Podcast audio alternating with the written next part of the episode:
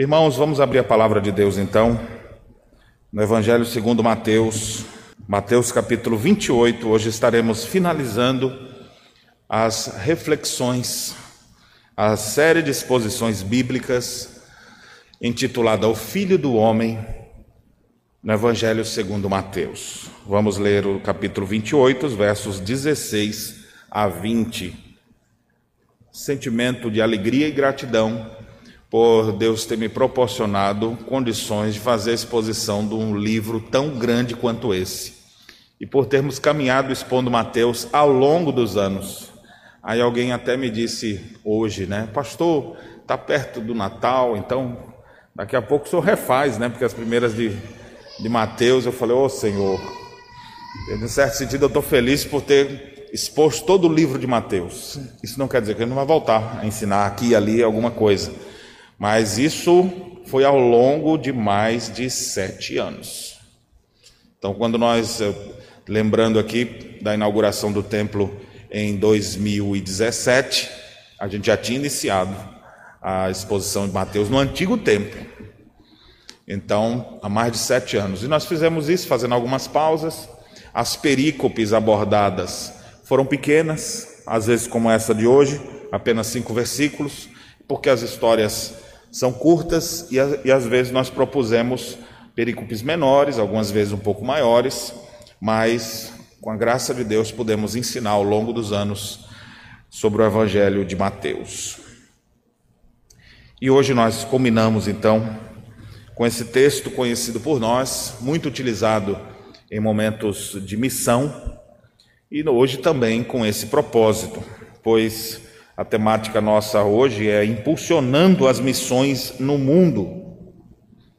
E essa, essa temática do impulsionamento das missões no mundo acontecem exatamente porque nós estamos realizando nessa data o CONTER, o nono CONTER, Congresso Teológico Identidade Reformada, cujo tema desse ano foi a influência de Calvino em Genebra como modelo para toda a terra. Aquilo que foi feito em Genebra se torna um grande exemplo para todos nós. Como hoje nós estamos finalizando, deixe-me recapitular alguns temas que nós tratamos ao longo desse dia. Nós falamos então sobre Genebra, hoje na parte da manhã, derrocada e ascensão, a importância de partidos políticos comprometidos com as Escrituras. Tivemos uma oficina que o tema foi a contribuição de Calvino para uma compreensão abrangente sobre política. Uma segunda oficina de Eclesiologia Reformada, uma terceira sobre o legado reformado do Dia do Senhor e o princípio regulador do culto, e uma quarta feita para os adolescentes, que foi o adolescente calvinista que sabe defender a sua fé.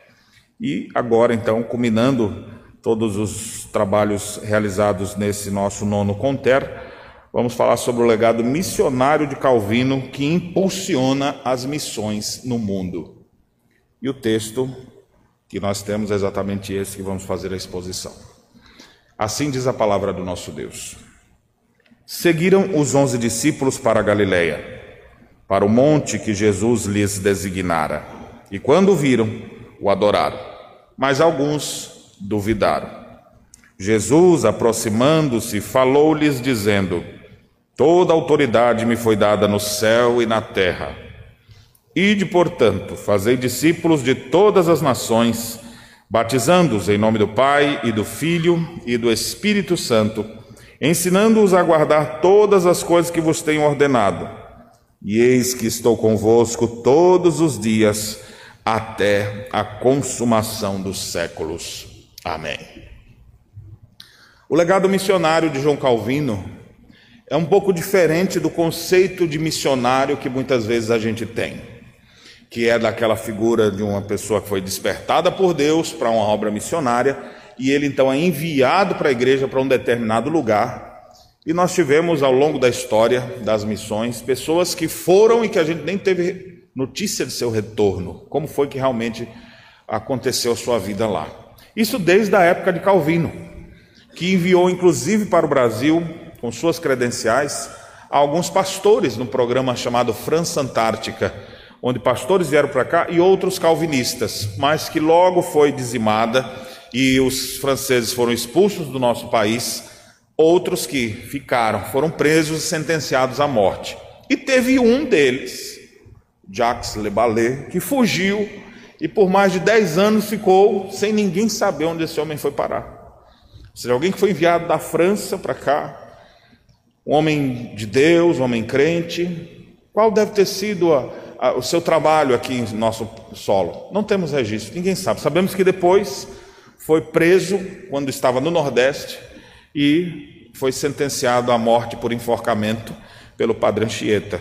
Então, isso nós temos aquela tentativa inicial de evangelização no nosso país. Então, essas histórias de missionários que vão, passam um período, morrem, dão sua vida, nós temos isso em vários e lindas biografias de servos de Deus que deixaram sua terra, a sua parentela e foram para lugares muitas vezes inóspitos, vivendo uma cultura totalmente diferente da sua, mas que eles, eles por amor a Cristo, deixaram tudo para trás para servir ao Senhor em determinados lugares. Então, esse é o modelo que a gente considera o mais comum de um missionário. Alguns até dizem: Calvino foi para onde? Ele ficou em Genebra. Bem, Calvino deixou um grande legado missionário, porque ao chegar em Genebra, foi ele um grande instrumento de Deus para transformar a devassa Genebra naquilo que alguns historiadores chamaram de a Roma do protestantismo. Aquela cidade que era entregue à bebedice e à prostituição e à corrupção generalizada, passou por uma reforma, uma transformação pela graça de Deus, e um dos grandes instrumentos foi exatamente o reformador João Calvino. Farel queria tanto que ele estivesse lá que quase amaldiçoou, dizendo, quase não, amaldiçoou mesmo, se ele não fosse para lá para ajudá-lo, para recompor a cidade, para transformar a cidade, que Deus ia amaldiçoar ele, ia chamar a ira de Deus sobre a vida dele. E Calvino, então, ficou com medo daquele negócio e, e realmente ficou lá. Não estou dizendo para ninguém amaldiçoar ninguém quando queira que essa pessoa fique em determinados lugares. Mas assim Calvino permaneceu, então, em Genebra, fez um excelente trabalho. Foi difícil os primeiros anos, é tanto que ele teve que ir embora de lá. Passado algum tempo, teve que sair de lá por causa dos partidos que eram contrários a todas aquelas reformas que mexiam diretamente nas estruturas básicas. Mas depois que aquilo foi vencido, Calvino retorna e vai ficar lá até a sua morte. Genebra foi realmente agraciada, transformada, a cidade mais que, que dobrou de tamanho. Pessoas do mundo inteiro iam lá para aprender aos pés daquela grande mente brilhante que foi o reformador João Calvino. E ele então fez de Genebra um celeiro missionário, porque esses homens que vieram de vários lugares, aprenderam aos pés de Calvino, uma vez formados, não ficaram em Genebra, voltaram para os seus países de origem. E então, preparados, equipados, eles começaram a fazer grandes mudanças onde eles chegaram. Então, o grande legado de Calvino não foi simplesmente porque ele foi a Genebra e fez um trabalho lá.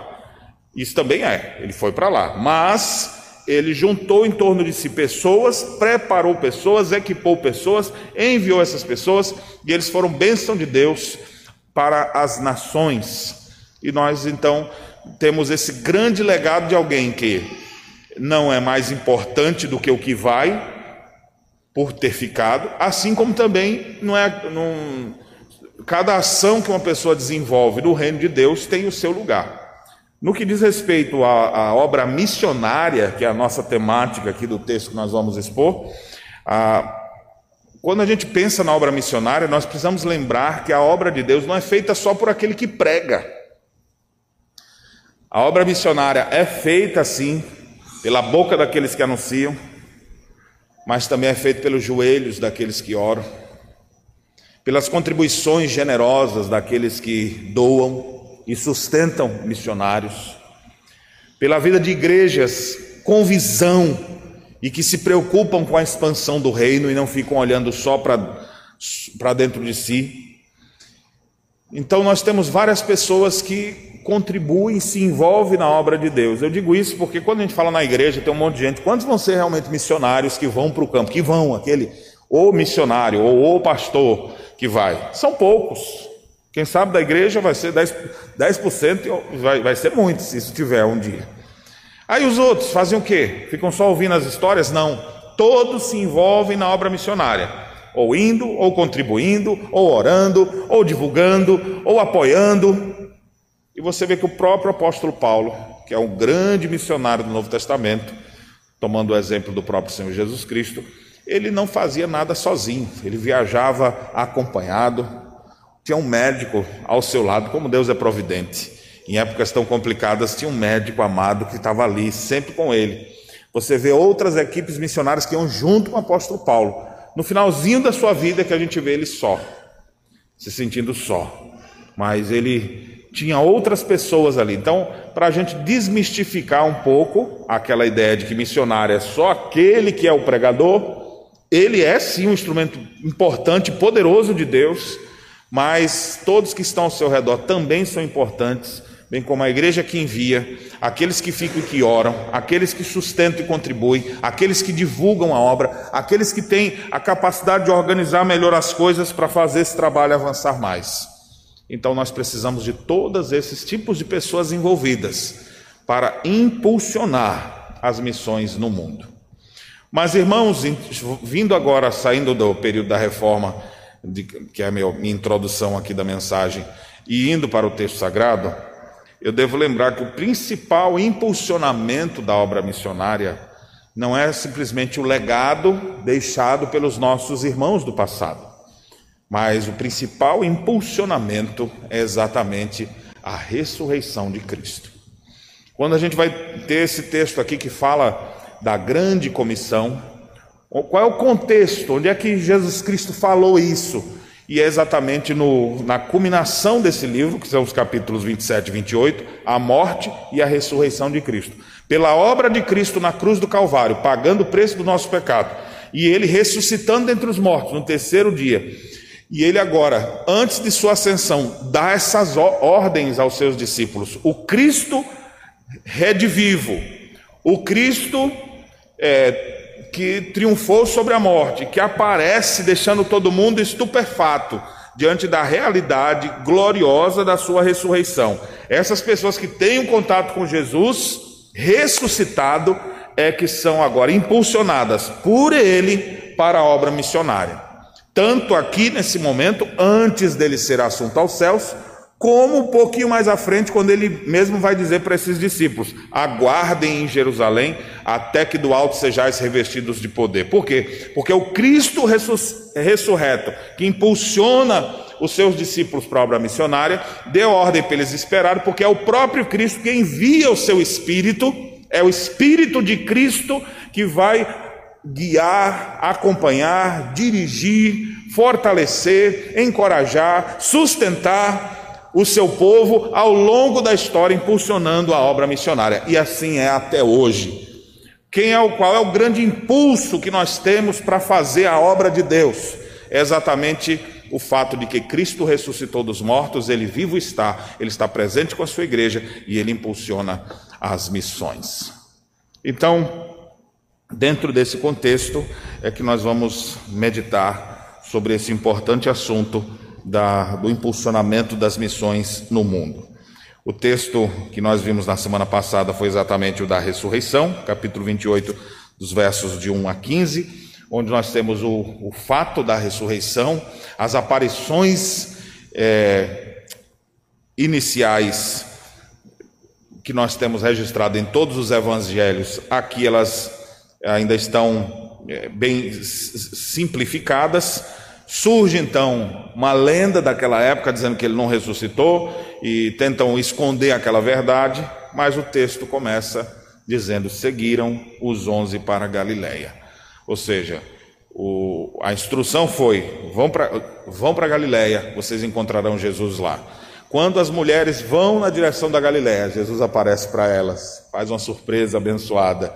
Elas agora agarram nele, adoram Jesus e Jesus, calma, gente, não Vão conto para os meus discípulos, eu quero encontrar com eles lá.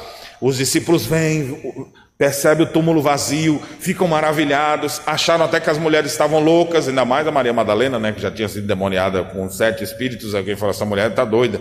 Será que é verdade mesmo? Então eles ficam ali sem acreditar, mas eles vão. Jesus encontra com seus discípulos, ele marca o ponto de encontro exatamente onde tudo começou o ministério de Jesus. Ele vai para Galiléia, onde havia morte e destruição, mas que nunca mais foi a mesma depois que Jesus por ali passou. Botou seu quartel-general lá. O início do ministério de Jesus foi na Galiléia. E antes de Jesus ser assunto aos céus, ele marca de encontrar com seus discípulos ali de novo o texto então diz que quando ouviram, os discípulos ficaram maravilhados e o adoraram, mas alguns duvidaram. É interessante que o próprio Senhor Jesus vai censurar a incredulidade deles, vai, vai Marcos faz referência a essa incredulidade que fica no primeiro momento, irmãos, mas é aquela coisa, né? Imagine, morreu uma pessoa querida e alguém dizer não, ele ressuscitou três dias depois. Essa é uma história difícil de se acreditar. Mas aí, quando eles constataram o fato, quando eles viram que era Cristo, então isso trouxe grande alegria para a vida deles, que viviam trancados com medo, agora eles vão sair e vão fazer a vontade de Deus. E aí então Jesus passa a falar para eles algumas coisas que estão resumidas aqui nos versos 18 a 20. Dessa fala de Jesus que está aqui, eu, como sou militar, eu vou tentar dizer isso aqui de forma militar. Como é que você tem uma missão para cumprir? Geralmente tem uma OS, uma ordem de serviço. Então você vai ter que fazer uma determinada coisa, então vai ter uma ordem de serviço. A ordem de serviço, se não tiver assinada por alguém que tem autoridade, não vai acontecer. Então está tudo pronto, organizei tudo para ir. Tá, e o comandante assinou? Não. Já despachou com ele para ver se vai ter a ordem, se vai cumprir a missão? Não. Enquanto ele não der a canetada dele dizendo lá, autorizado, ou seja, a autoridade credenciando você para fazer, você não faz. Então o que nós temos no texto, verso 18, é Deus assinando o documento, assinando a ordem de serviço. Ele que é a autoridade dizendo isso. Depois o versículo 19 e o início do verso 20, nós temos aquilo que é a ordem de serviço propriamente dita. Qual é a missão para ser cumprida? Ó, você vai para viajar para tal lugar, vai fazer tal coisa ali, passa até o dia tal, a ordem do dia tal ao dia tal, ali está descrito. Então, a descrição da missão propriamente dita está aqui nos versos 19 e 20a. E depois nós temos aqui o amparo para que de fato as coisas aconteçam. Ou seja, como é que ele vai fazer essa missão? Com quais recursos ele vai e volta? Se der alguma pane lá, quem vai buscar? Então, tenham algum tipo de amparo. E assim como eu vejo isso acontecendo nas missões que são passadas da vida militar, aqui também nós temos o chefe da igreja dando essas mesmas orientações para os seus discípulos. Em termos didáticos, alguns comentaristas dividem esse texto nessas três, é, nessas três partes. Versículo 18, a grande reivindicação de Cristo.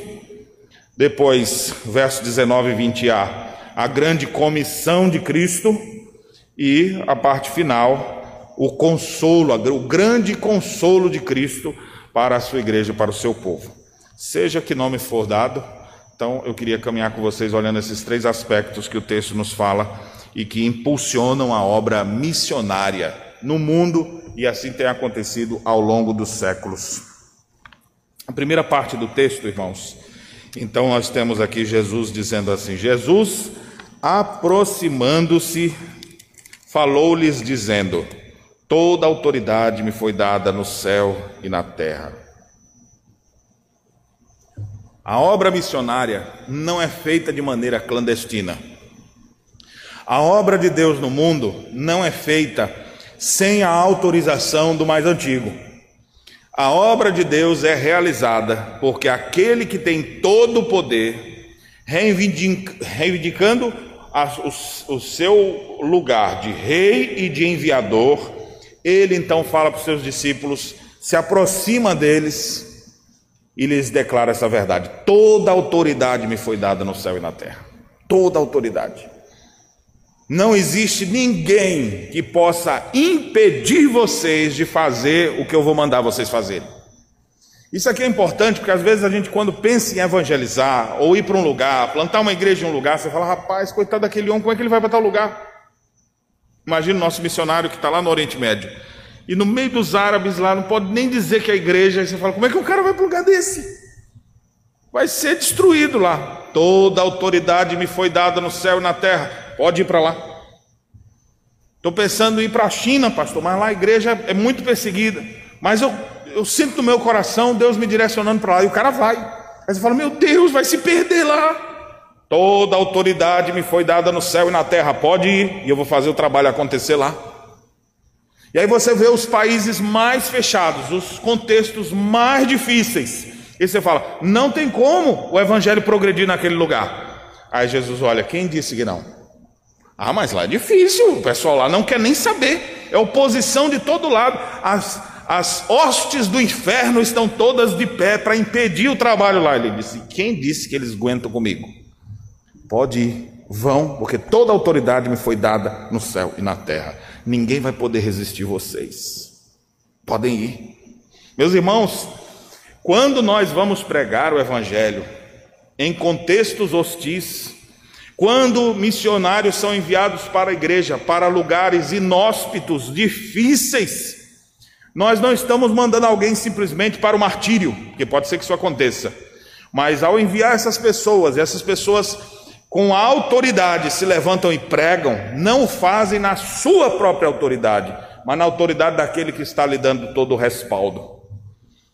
Quando eu venho ao púlpito pregar a palavra, eu venho aqui imaginando que o que vai ser dito é tão poderoso que pode transformar a vida das pessoas totalmente, mas não pela minha capacidade de oratória, minha capacidade de lógica ou de argumentação com você, mas pela autoridade de Cristo Jesus. Os pregadores, quando anunciam o Evangelho, eles o fazem na autoridade de Jesus Cristo. É por isso que os reformadores também chamam a pregação do Evangelho de Vox Dei. É a voz de Deus para nós. Deus está nos falando quando a palavra dele é pregada. Eu sei que hoje em dia o conceito desse é um pouco diferente, né? Se eu chegasse aqui assim, se fosse tivesse em alguma outra igreja e dissesse, irmãos, eu tenho que dizer uma coisa para vocês. Deus me revelou algo para eu contar para vocês aqui agora. Aí os olhinhos, todo mundo fica assim. Deus tem uma palavra para você. Você aqui é de camisa azul. Aí tem uns 40 de camisa azul aqui. Aí você que está de camisa azul aí já está pensando que é para você mesmo, né? Mas foi um chute aqui. Só que eu não vou dizer que foi chute, né? E aí ele vai lá e dá aquela profetada e todo mundo fala: Bah, Deus falou comigo.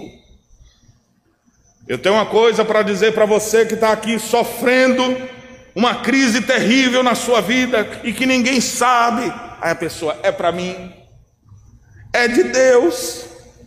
E aí a pessoa pega e diz assim: Eu serei contigo. Aí o outro começa a chorar: Oh Deus, o falou para mim. Aí chega o pregador reformado para expor o texto bíblico. Aí o sujeito fala: Eu concordo. Eu acho que não é bem assim. Não, irmãos. A voz de Deus não é alguém se passando por Deus.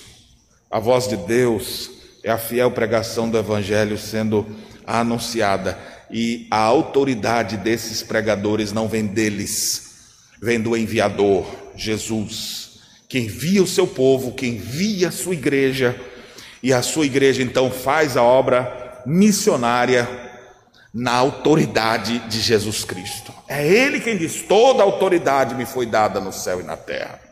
Pode ir, vão, façam. Senhor, mas como é? Vai, meu filho.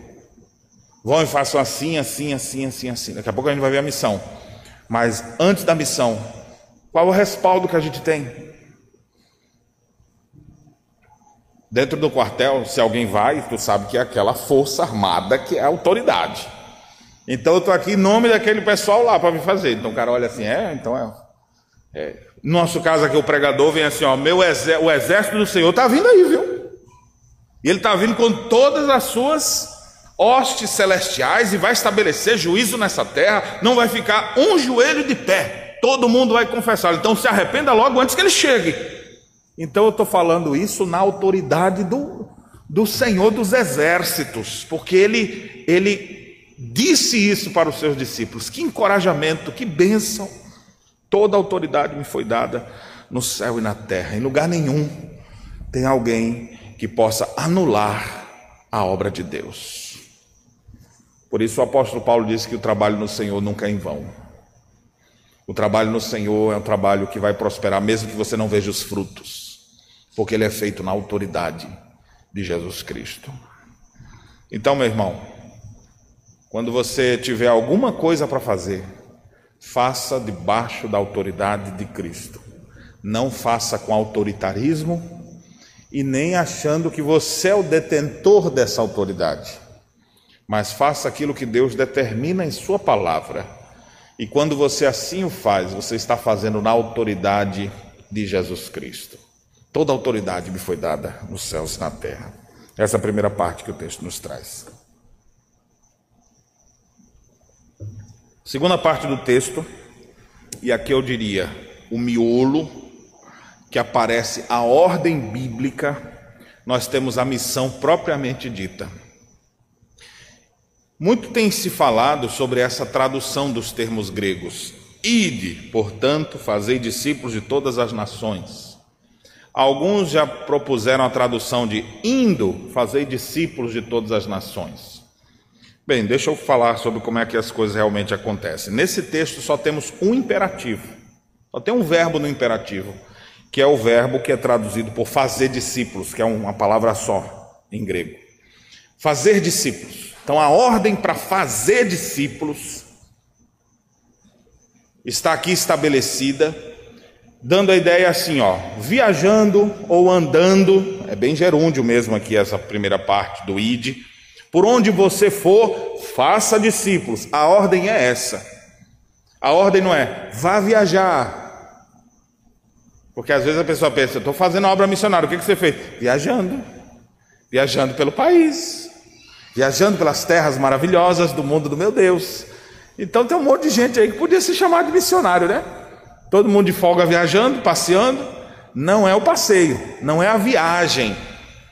A ordem é: faça discípulos por onde você for.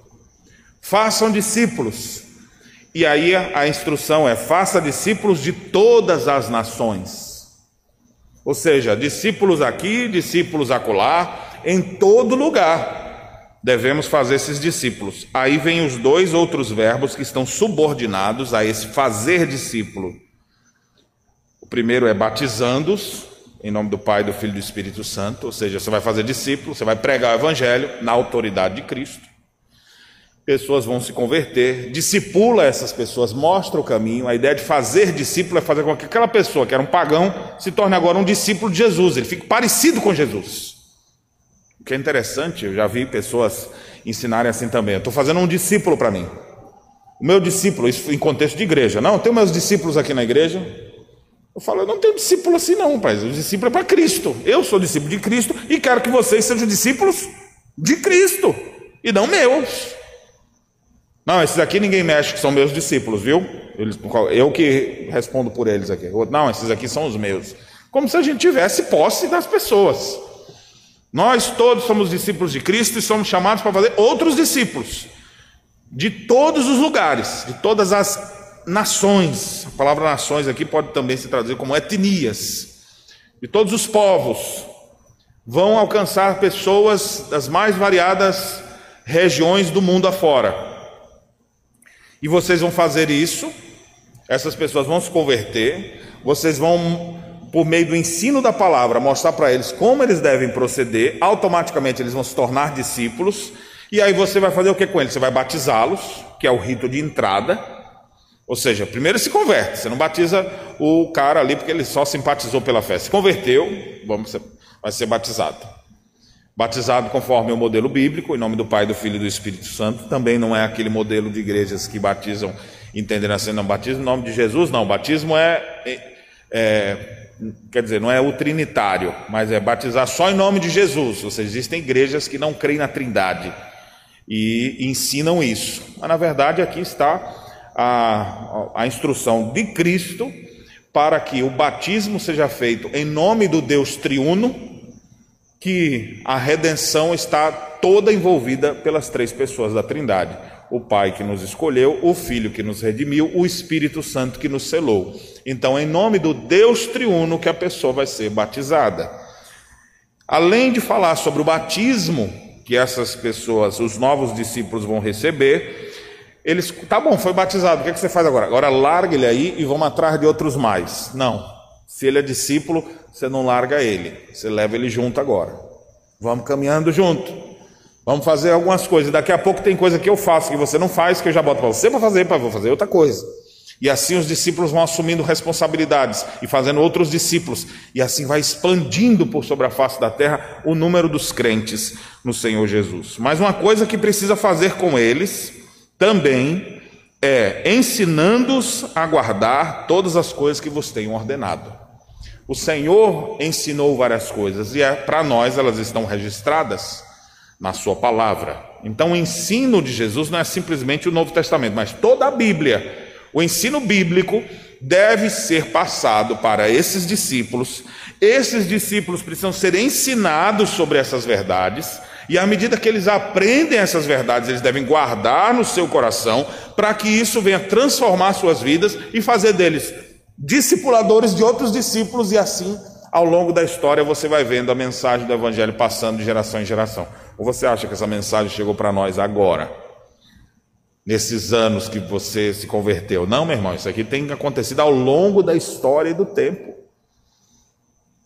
O Senhor da igreja ordena que a igreja avance e ele dá a missão, e a missão é essa: por onde vocês forem, indo, façam discípulos de todas as nações,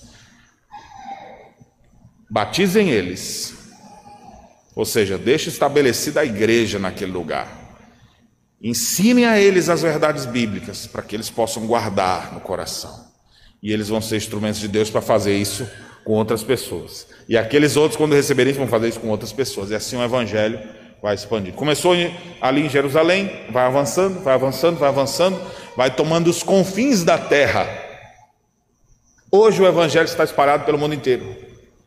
Em alguns lugares mais, outros lugares menos, isso dependendo do tempo e da história. Alguns lugares daquele é, lugar mais fechado, que é chamado por alguns como a janela 1040, pegando as janelas do merid dos meridianos ali, das divisões geográficas do, do globo, aquela região que é, pega exatamente a região da Arábia, onde os muçulmanos dominam, aí você fala, bah, que ainda não conseguimos. Não, esses lugares já teve evangelho.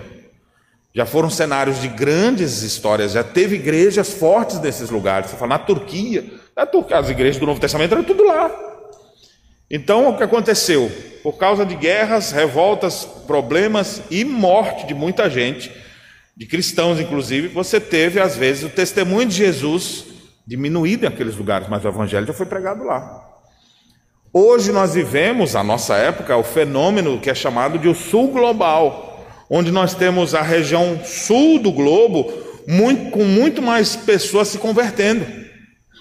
E você tem um esfriamento daquilo que no passado, na época da reforma, foi o grande estopim que foi a Europa.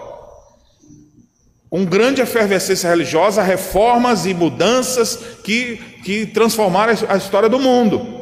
Mas na nossa época, o polo forte não está lá mais. Você vê isso é, na África do Sul de maneira especial, você vê isso na própria América do Sul, aqui nosso país, que é um grande celeiro disso, do avanço do Evangelho, e em outros lugares do mundo.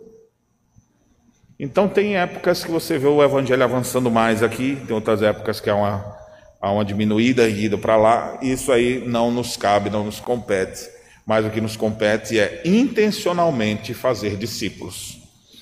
Agora, embora a tradução do texto Coloque o primeiro verbo do ir ou do viajar, do andar, como sendo o imperativo, ide, uma ordem, sendo que a ordem é fazer discípulos. Eu acho também que didaticamente essa tradução é boa. Quando diz ide, portanto, fazer discípulos. Porque senão você vai ficar achando que fazer discípulo é só com os colegas do seu trabalho, só com seus coleguinhas da escola. Você pode achar que o fazer discípulo é só na cidade que você mora ou só no seu estado, ou só no seu país. Então, quando o Senhor faz essa indicação de fazer discípulo de todas as nações, tem que haver uma intencionalidade por parte da igreja para ir para lugares onde o evangelho ainda não está. Porque o Senhor quer que se faça discípulos de todas as nações, de todos os povos e culturas. Nesse sentido, a gente pode ter algumas aplicações práticas disso também, a, a, a, não apenas de lugares, mas de classes e de todo tipo de pessoas. A igreja, ela não é assim para vamos evangelizar os pobres. Sim, vamos evangelizá-los, mas não só eles. Vamos evangelizar então os ricos. Sim, vamos evangelizar, mas não só eles. Vamos evangelizar os o, determinada cor de pele, ou determinada etnia, ou determinada classe social. Nós não vamos optar por isso, por um em detrimento do outro, mas tanto um quanto o outro. E a gente tem que até olhar assim: a, a classe dos professores está na nossa igreja? Temos professores na igreja? Rapaz, tem pouco professor na igreja. Vamos, peraí, gente, vamos evangelizar esse pessoal. Nós temos pessoas com deficiência visual dentro da nossa igreja, porque é uma quantidade enorme. É, é mesmo, não tem muito. Então vamos mirar nessas pessoas. Nós temos pessoas, e aí você começa a visualizar: será que nós estamos contemplando todas as esferas, procurando atingir grupos diferentes? Então, esse ensino de Jesus nos dá margem para aplicar a verdade dessa maneira também. Não somente ir para países, mas procurar grupos distintos, ou seja, todo tipo de pessoa deve ter contato com o Evangelho. Muitos vão se endurecer, muitos vão dizer que vão ouvir isso depois, e alguns vão ficar até bravos com você quando você pregar. Mas alguns, poucos, se converterão. E é nessa confiança de que algumas pessoas vão ouvir o Evangelho e esse evangelho vai tocar em seus corações, porque o Espírito Santo vai abrir o coração deles. É nessa esperança então que nós proclamamos o evangelho. Então a missão é essa, fazer discípulos. Algumas perguntas eu preciso fazer para vocês antes de avançar para a última parte. Algumas aplicações disso aqui. Você já fez quantos discípulos? Não teus, viu? Ó, pastor, está todo mundo cortando cabelo que nem eu agora. Já fiz discípulo. Não, quer dizer, quantos discípulos de Cristo você está fazendo? Intencionalmente você tem pensado não apenas em falar, em pregar mas fazer discípulo. Porque o pregar pode ser assim: você encontrou uma pessoa, pregou e nunca mais viu. Tá bom, pode, pode ser. Um, circunstancial. Mas não é sempre assim. Tem pessoas que você vai ver hoje, vai ver amanhã, vai ver depois. Quem são as pessoas que você tem procurado investir para que essas pessoas se tornem discípulos de Cristo? A gente começa com a nossa própria família. Os primeiros que nós devemos investir para que se tornem discípulos de Cristo são os nossos filhos. Quando eu me casei com a minha digníssima esposa, há 25 anos atrás, e quando a gente começava a planejar ter filhos, eu brincava dizendo que queria ter uns sete. Mas três, três vale por sete. Ou por 70 vezes sete. Mas assim, quando nós tivemos o primeiro, o segundo, o terceiro filho, a primeira coisa que nós pensamos é assim: olha, que eles possam ver em nós um modelo de cristianismo, porque se eles realmente fizerem isso, então vai ter, em vez de só eu e a minha esposa, nós vamos ser, em vez de dois, nós vamos ser cinco fazendo a mesma coisa. Agora imagine se você tem dez. Então sou eu, a esposa e mais dez fazendo a mesma coisa. Então a abrangência vai ser muito maior. Isso é um bom incentivo para você ter mais filhos, viu? Para não ficar com um filhinho só, é bom ter dois, três, quatro. Claro, faça isso de acordo com, com as suas posses também. Planeje ter os seus filhos e tal nem, nem, nem um ponto nem outro. Tem aqueles que falam, não, pastor, um filho só, e alguns estão preferindo até um cachorrinho no lugar do filho. Mas cachorrinho não vai evangelizar depois, viu? Então, em vez de um filho. Tem outros que dizem assim, ó, quantos Deus mandar. Quantos Deus mandar. E aí, tome um, dois, três, quatro, cinco, seis, sete, oito, nove. No passado, a gente tinha 20 filhos. Era um, a vida toda era, era menino para criar. Rapaz do céu. Então, o que, que eu vou dizer em relação a, isso? Não estou aqui dizendo, não posso estabelecer quantos filhos você vai ter, mas eu devo lhe informar que os filhos deverão ser seus primeiros discípulos. Ensine eles para que eles possam fazer outros. Aí você pega no seu ambiente de trabalho, faz amizade com um colega, mas você está sempre com a segunda intenção, só com a intenção pura. Os do mundo têm segunda intenção pecaminosa, mas o crente tem sempre a segunda intenção. Toda vez que eu me aproximo de alguém, eu, eu tenho a segunda intenção, que na verdade deve ser a primeira intenção: é fazer aquela pessoa se converter, se tornar discípulo de Jesus, ser batizada e essa pessoa ser ensinada a guardar tudo que Jesus nos ordenou. Essa deve ser uma, uma intenção. Ah, vou visitar a sogra, que não é crente. Eita, Jesus. Então, faz, senão ela vai para o inferno. Eita, pastor, então acho que eu vou deixar ela perdida. Então, para lá onde ela merece. Alguns vão dizer, né, não é meu caso. Minha sogra é uma bênção. Né? Então, eu quero ver as sogras convertidas. Então, se ela não é, faça amizade com ela. E por falar nisso, amizade é uma excelente maneira da gente depois fazer um discípulo. Porque as outras pessoas, elas não te conhecem. Agora, quem é teu amigo sabem que você é. Então, ele vai dar credibilidade se você é um cristão autêntico. Agora, se não for, também não, não vai ter conseguir fazer discípulo nunca. Mas se você é um cristão autêntico, você vai fazer amizade com as pessoas e naturalmente essas pessoas vão sendo impactadas com o evangelho. Olha só, você chama para almoçar. Na hora do almoço você faz uma oração, o cara já fica olhando assim, né? Você está num lugar público, você só baixou a cabeça ali, obrigado. Ou então quando você chamou ele na sua casa, nós vamos fazer uma oração, é uma prática nossa. Aí você já faz aquela oração não tão comprida, mas uma oração que já evangeliza o, o vivente também. E aí a pessoa vai olhando assim, já é diferente. Você vai dar um presente para ele, o que, que você vai dar? Uma Bíblia. E eu recomendo a Bíblia da caminhada bíblica, ainda por cima. Aí você vai dar uma Bíblia para a pessoa, o cara, pá, cara, nunca recebi uma Bíblia na vida, pois é, essa aqui, ó. Não aquelas de evangelização simplesmente. Compra uma mais encorpada, mais bonita.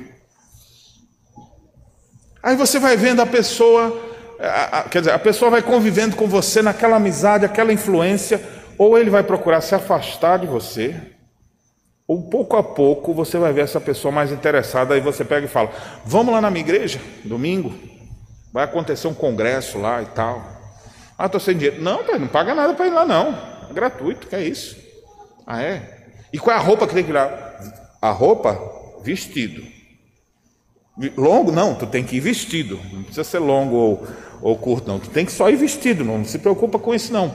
Procura uma roupa boa que você tiver lá e bote, não precisa ser é, roupa de festa, não. Mas vai vestido. Aí ele, mas eu estou sem carro, eu passo na tua casa e te levo.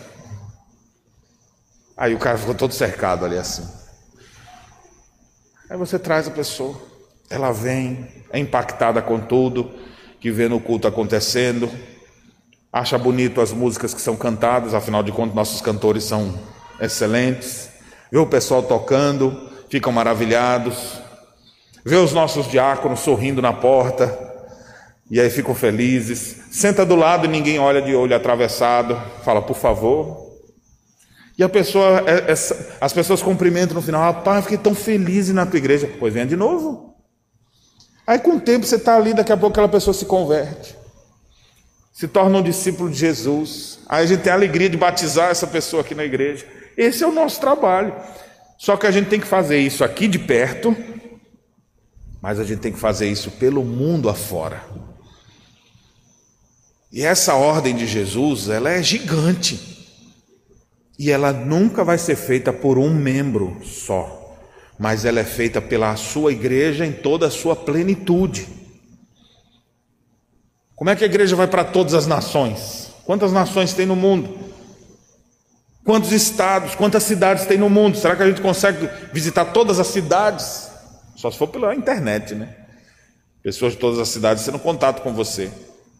Mas assim, nós vamos como? Eu vou aqui, você vai ali, e assim dividindo em vários lugares, todo mundo envolvido nessa grande obra que Deus nos ordena, que Ele mesmo nos impulsiona Aí a gente vai então fazer discípulos de todos os lugares, os lugar, as cidades mais terríveis, os ambientes mais hostis poderão ser transformados e, e aqueles lugares no futuro poderão ser reconhecidos não mais pela sua hostilidade, mas por uma transformação completa. E isso pelo poder do Evangelho. Todos os países que abraçaram a reforma tiveram mudanças radicais. Abraçar a palavra de Deus, os princípios bíblicos, é sinônimo de transformação, crescimento e avanço. Então nós devemos fazer discípulos de todas as nações. E a minha pergunta é: você está fazendo discípulos? Crianças, cadê as crianças? Cadê as crianças que estão fazendo discípulos? Você está chamando quem para vir para a igreja com você? Para quem você já deu uma Bíblia de presente? Crianças, para quem vocês já falaram de Jesus? Porque você já sabe alguma coisa de Jesus. Quem são os discípulozinhos que vocês estão? Já chegou assim, ó, vamos para minha igreja. Só, claro que não vai sozinho, vai falar com o pai. Aí, pai, deixa. Não, não vai. Aí você lá, ô tio, deixa ele ir comigo. Se o senhor está desconfiado, vai junto. Daqui a pouco está o pai com as crianças aqui assim, quando vê, foi você que trouxe. Crianças fazem obra missionária. E os adolescentes? Cadê os adolescentes? galeria, né? Estão ali em cima. Juntos, prestando atenção a tudo ali, ó. Esses adolescentes mesmo são uma benção. Nunca conversam entre si, estão sempre ali, ó, só. Que maravilha. Enquanto eles estão ali, adolescentes, tem coisa mais grudenta do que adolescentes. Fica ali assim, ó. Se passar o dia todo junto, eles ainda querem passar a noite, conversando. E no outro dia, igual chiclete quando gruda ali, mas também quando solta, arranca um pedaço, né? Então o que vocês devem fazer? Olha, cadê os, os colegas de escola de vocês? Faz discípulo com eles. Eu tenho certeza que tem algumas pessoas que vocês gostam muito de conviver. Que tal começar a pensar intencionalmente em ganhar essas pessoas para Cristo? Em fazer deles discípulo de Cristo. Convida para vir num culto, entrega uma Bíblia de presente, compartilhe uma palavra. Olha o momento que a pessoa está. Adolescente é assim: tem um dia que está sorrindo bastante, no outro dia está chorando bastante. Pega, pega um momento de fragilidade e tome-lhe evangelho nele. E essa pessoa poderá se converter. Olha, quando adolescentes se envolvem na obra missionária, eles fazem um grande trabalho. Quais são os discípulos que vocês estão fazendo? E os jovens? Jovens começando agora a ter mais liberdade, já saem sozinhos, já tem carteira de motorista, já vão para onde quer, já vão para a faculdade, conhecem um monte de gente. Façam discípulos. Cadê seus discípulos? Não venha só para a igreja se refugiar. Olha, onde eu vivo ninguém é crente, só eu que sou e ninguém nem sabe. Não, faça discípulos, vá pouco a pouco, intencionalmente querendo ganhar essas pessoas. Mas, pastor, como é que eu vou conseguir? Toda autoridade me foi dada no céu e na terra. Cristo está presente operando na sua vida. Você não faz na tua força, no teu poder. A autoridade do Senhor vai estar sobre você para que você possa fazer discípulos. E aí você começa a compartilhar do Evangelho. E os recém-casados? Tem um monte de gente recém-casada. Na verdade, tem uns que nem casaram, porque a moda hoje não é casar, é, é nós se juntar. Então já começa a influenciar. Já começa a influenciar. Ô, oh, cara, tu já casou? Não, não casamos não. Então casa, cara. Vou falar com meu pastor lá para mim. Dê trabalho. E ainda ofereça a igreja de canoas. Eu só não vou fazer casamento aqui, modelo que não seja autorizado pela escritura. Então, se alguém quiser casar com cachorro, ou é, gêneros estranhos, homem com homem, mulher com mulher, essas coisas não vou fazer. Ou se não tiver civilmente em condições de casar, também não vou fazer. Mas fora isso, vamos pregar o evangelho para essas pessoas. O uso do templo é decisão do conselho. Manda o documento, solicita e a gente manda a SAF arrumar tudo, pede o pessoal para vir cantar no dia. vamos fazer, marcar a vida dessas pessoas, vamos fazer um casamento, um monte de gente que está aí. Faça discípulos, use, use um meio de trazer eles para perto defende os valores da família. A gente aproveita, já que vamos casar, então vamos fazer um cursinho pré-nupcial. Mas nós já estamos casados, mas ensino nunca é demais.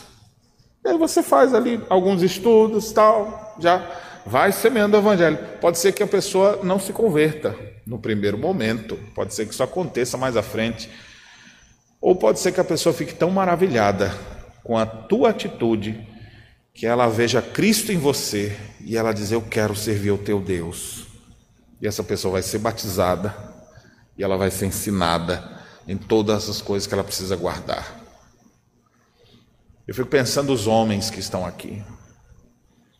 A força do homem. Quantos homens não poderiam se reunir e desenvolver atividades para fazer novos discípulos?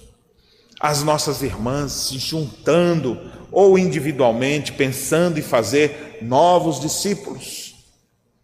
Essa é a ordem do Senhor para nós. Desse texto todo, a ordem é única: façam discípulos. E nós, como igreja, devemos promover isso o tempo inteiro.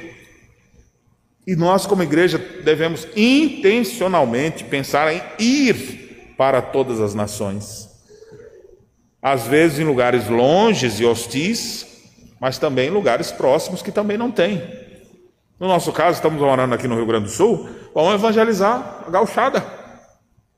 Qual é a cidade que ainda não tem uma igreja? Então vamos, vamos evangelizar. Vamos aproveitar as oportunidades que Deus nos dá e vamos avançar nesse sentido. Tem outros lugares do Brasil? Não, vamos só Rio Grande do Sul, por favor, pastor. Não, vamos para outros lugares também. Vamos pensar no país. E os países vizinhos da América do Sul? Vamos ajudar também nisso. Onde é que está a presença nossa? Vamos nos envolver mais com a obra de Deus. Deus deseja que envolva-se nessa obra não apenas um ou outro, toda a igreja é apostólica, ela é enviada. À medida que o Senhor chama, ele envia na sequência. Ele chama pessoas para si, essas pessoas se convertem. O Senhor envia essas pessoas para que elas possam ser proclamadoras. Essa dinâmica constante no meio do povo de Deus. Por último, irmãos, a parte final. E eis que estou convosco todos os dias até a consumação do século. A primeira e a segunda parte do texto são consolos para nós. E no meio é a ordem. Qual é o consolo que nós temos? Nós não vamos fazer a obra de Deus sozinhos. Nunca. Jesus Cristo promete estar conosco sempre. Primeiro ele diz: toda autoridade me foi dada. Depois então ele diz: vão pelo mundo afora e voltem encorajando. E eu vou com vocês. Vocês não vão sozinhos. Eu vou com vocês. Eu estarei lá. Quando você estiver proclamando o evangelho, surgiu uma situação inusitada, eu vou estar lá do teu lado. Esse versículo é usado para outros contextos. A verdade de que Jesus Cristo está presente na vida da sua igreja se aplica a todos os contextos, mas o contexto imediato do texto, aqui que nós estamos expondo, mostra que esse essa presença benfazeja de Cristo se dá especialmente no contexto missionário. Ore pelos missionários, porque um dos grandes desafios é porque muitas vezes aqueles que vão se sentem só. E geralmente ele vai com família, ainda por cima. É ele, a mulher, os filhos, sozinhos muitas vezes. E a solidão do campo afeta muita gente. Ore por eles. Encoraje eles. E o grande encorajamento que Cristo dá é: vocês não estão sozinhos. Mas nós estamos cercados de gente, né? E às vezes eles vão estar sozinhos em um lugar, em lugares que não tem nem igreja. E ali eles vão estar tentando fazer amizade com pessoas, para a partir dessas amizades criar vínculos mais fortes, e a partir desses vínculos começar a evangelizar essas pessoas, fazer discípulos, ver essas pessoas se converterem. Isso leva tempo. Diferente de nossa realidade quando vivemos já cercados por vários irmãos vivendo em perfeita comunhão. Então, o grande encorajamento de Cristo aqui é: eu estou convosco todos os dias. Esse encorajamento, quando diz todos os dias, então já começa a mostrar também quando é que eu evangelizo. Que eu vou precisar da presença de Deus para me ajudar. Todos os dias. Quando que eu vou pensar em fazer um discípulo todos os dias. As minhas conversas mais variadas devem ser assim. Quando até pessoas estranhas procurarem você E você, de vez em quando eu recebo os números no WhatsApp, né? Alguma pessoa lá, estou querendo alguma coisa, eu falei, opa, não tenho interesse, mas toma isso aqui, pum, manda a caminhada bíblica para ele. Você achou ruim? Ele me achou sem querer. Há uma referência ali para ele. Quem sabe um desses, às vezes mensagem errada, já me aconteceu de mandar mensagem errada. Eu acho que isso não acontece só comigo não, né? De vez em quando eu vejo na igreja uns áudios assim que você fica, eita, quem será que botou? E o pior é que todo mundo quando vê um áudio corre logo para ver o, o que é, né? Já imaginando que é errado mesmo. Alguém botando. Às vezes uma mensagem equivocada que você bota ali, a pessoa, opa, eu acho que você não mandou, é para mim mesmo. Desculpa, meu amigo, eu estava mandando isso aqui lá para o pessoal da igreja, mas já aproveito e te convido, porque era para convidar o pessoal para esse evento. Já que, desculpa, Tejo, então já aproveita ali e já chama. Jesus vai estar com você todos os dias. E todos os dias você deve estar envolvido com a obra missionária. Todos os dias seu coração deve pulsar por isso porque é assim que o Senhor determina em Sua palavra. Eu quero encerrar mostrando aqui para vocês, além dessas três partes, baseado em tudo que nós vimos, que existe uma ordem, uma única ordem: façam discípulos. Mas nós vimos que esses discípulos devem ser de todas as nações, por isso devemos ir. E por onde a gente for, a gente deve pregar. E a ordem de fazer discípulos é batizando-os em nome do Pai, do Filho e do Espírito Santo e ensinando a guardar todas as coisas. Temos como respaldo dessa obra a autoridade que está toda sobre Cristo. E o consolo, o encorajamento que temos é que Cristo estará conosco todos os dias. Eu finalizo citando aqui essas quatro dimensões da obra missionária que foram colocadas aqui por essa palavra toda. Todos. Você viu que ela aparece quatro vezes nesse texto? Toda autoridade, todas as nações, todas as coisas, todos os dias. Toda autoridade nos foi dada para fazer a obra de Deus. Então vamos fazer a obra de Deus. E quando pensarmos em, em proclamar o Evangelho, vamos fazer isso para todas as nações. Então, se você conhece um outro idioma e quiser traduzir nossos cultos aqui, fazer legenda para eles, você vai ser bem-vindo. Vamos trabalhar por isso, para o evangelho ir para todas as nações, inclusive em outras, em outras línguas. O ensino que nós devemos passar para as outras pessoas não é de uma parte ou outra da Bíblia só. Nós estamos, temos que ensinar para os discípulos todas as coisas doutrina, verdade bíblica, substância dentro do coração das pessoas para elas ficarem firmes. E devemos fazer isso todos os dias, na certeza de que Cristo estará conosco, nos guiando e nos abençoando. O grande exemplo missionário que nós temos não foi Calvino. Não são os missionários que fizeram parte da história, mas é o próprio Senhor Jesus. Como assim, pastor? Porque ele foi o enviado de Deus. Quando Deus conversou com ele mesmo no conselho da divina Trindade, Cristo foi o enviado. Ele veio e para ele vir, ele se esvaziou de sua glória para vir até o abismo dos homens. Ele veio, comeu nossa comida, andou na nossa rua, aprendeu as, todas as coisas ali, desde criancinha, pelos seus pais, e foi aprendendo todas as coisas, crescendo, todos maravilhavam. Daqui a pouco, aquele que já está adulto começa a ensinar a todas as pessoas chamando elas à redenção. Cristo é o grande exemplo para nós. Mateus diz que Jesus percorria cidades e povoados, pregando, ensinando, curando. Por onde ele passava, ele é o grande exemplo para nós. Ele se cansava daquilo que faz, ao ponto de muitas vezes entrar num barco, enquanto vai daqui para lá, ele cochila. Sono pesado, porque estava uma tempestade terrível e ele continua dormindo. Então você vê Jesus se gastando, levando o Evangelho.